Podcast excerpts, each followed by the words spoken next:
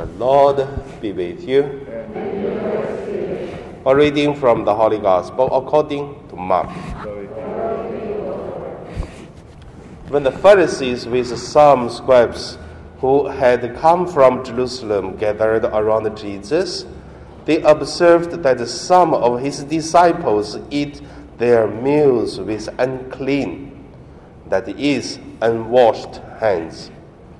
For the Pharisees, and in fact, all Jews do not eat without carefully washing their hands, keeping the tradition of the elders. And on coming from the marketplace, they do not eat without uh, purifying themselves. And there are many other things that they have traditionally observed the purification of cups and then jars and then kettle and the bed. So the Pharisees and the scribes questioned him, Why do your disciples not follow the tradition of the elders, but instead eat a meal with unclean hands? He responded, why did Isaiah prophesy about you, hypocrites? As it is written, These people honor me with their lips, but their hearts are far from me. In vain do they worship me, teaching as doctrines human prophets. You disregard God's commandments but cling to human tradition. He surmounted the crowd again and said to them, Hear me, all of you, and understand. Nothing that enter one from outside can defile that person, but the things and come out from within are what defile. From within people, from their hearts, come evil thoughts, unchastity, theft, murder, adultery, greed, malice, deceit, licentiousness, envy, blasphemy, arrogance, folly. All these evil come from within and they defile. The Gospel of the Lord.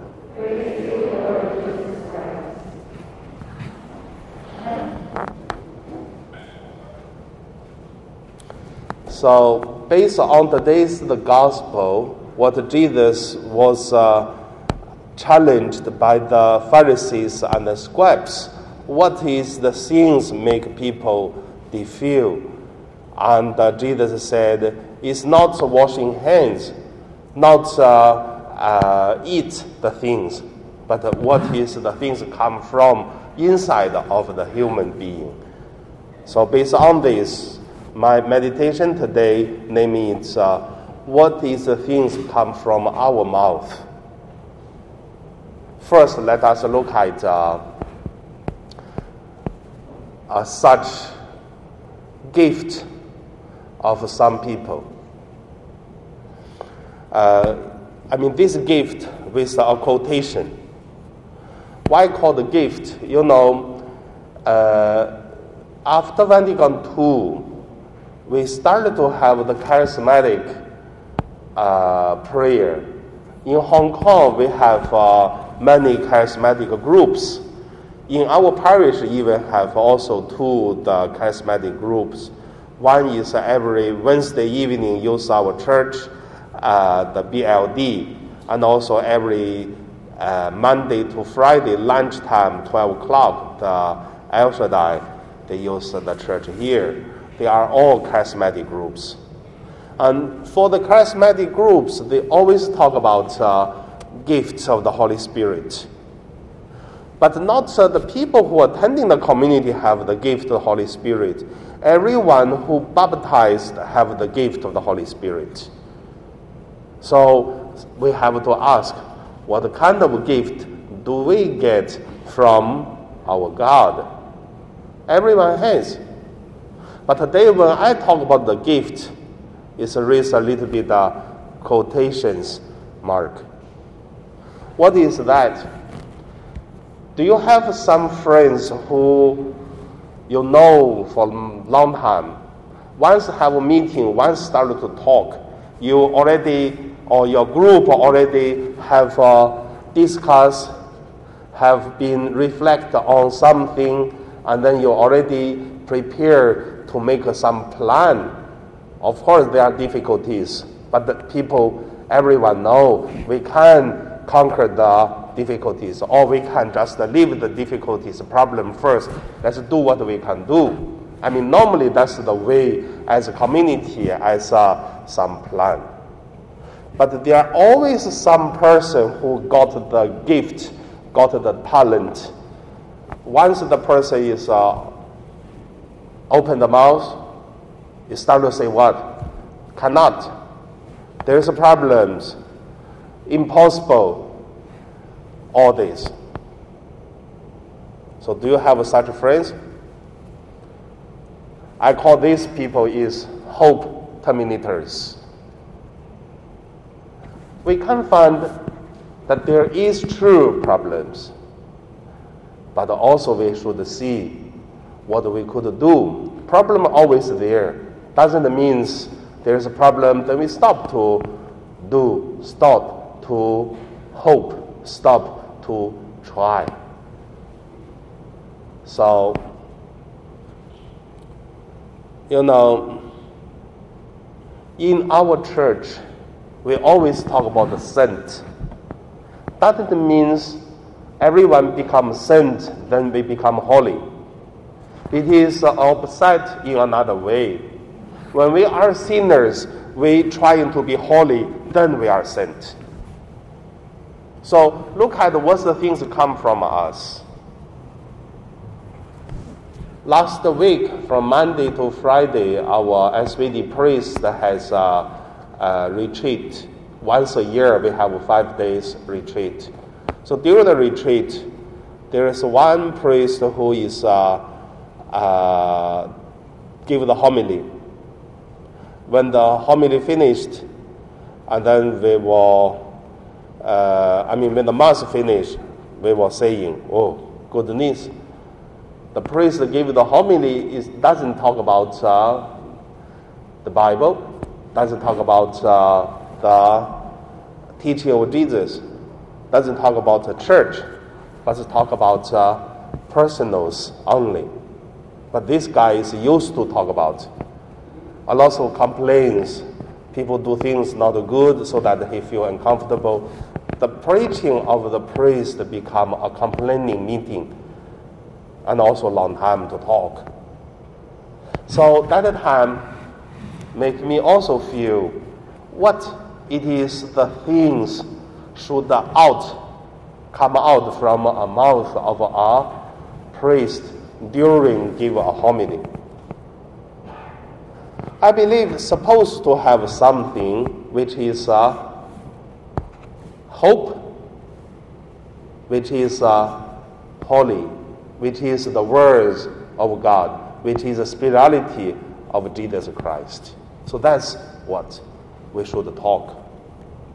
Not uh, also like when we finish the uh, meeting, because every year when we have our retreat, the last half day, when we finish retreat, all the SVD priests we used to stay together and uh, to have a meeting, talk about the last year, what's happened, what we're going to do next year. So we have a meeting, talk a lot of things. But also there is one gift, got a, a Holy Spirit gift. So we have been prepared a lot. We have to talk a lot. But uh, this brother, once he opened the mouth, started to say, started to say, no, impossible. We cannot do. No, it's uh, it's not good.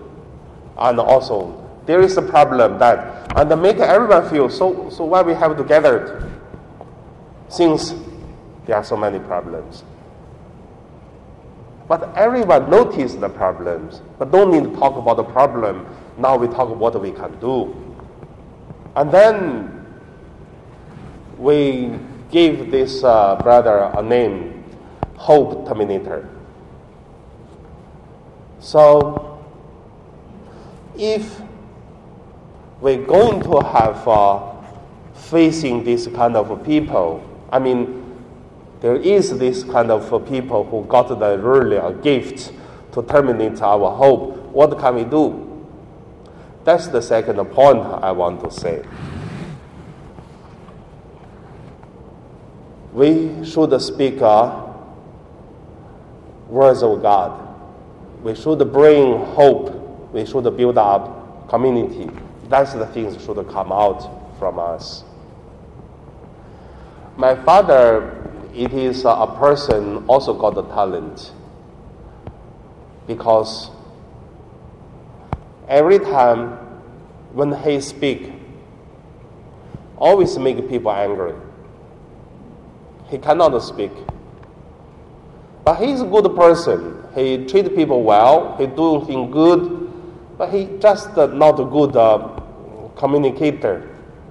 Once he speak, make people angry, make people upset, make people feel really want to kill him.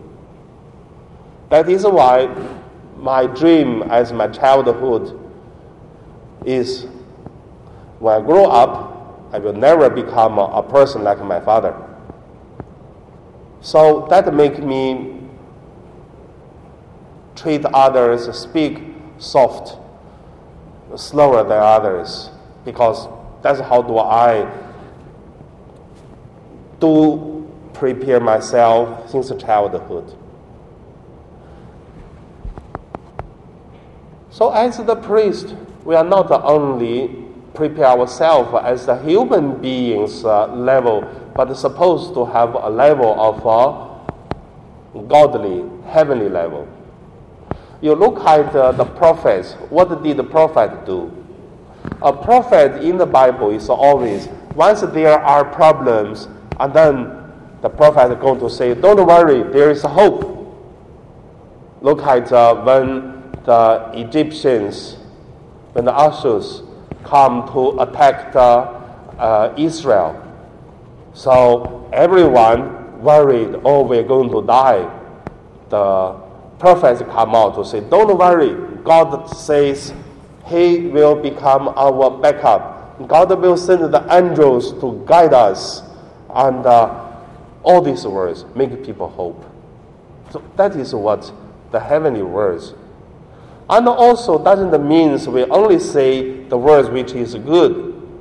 And then the prophets also say during the people who are thinking, oh, now we are so strong, we everything good, and uh, let us uh, do this, do that. That time, the prophet is going to say, be alert, because God say you have to rely on God, and there is a danger. So that is also helpful. For us, I believe we should learn the same. We see the problem, we see the hope. We know the challenge, we do our best.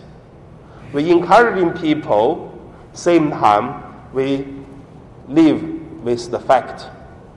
All put together, what the things come out from us is God knows, God help, let us do our best. So, very simple.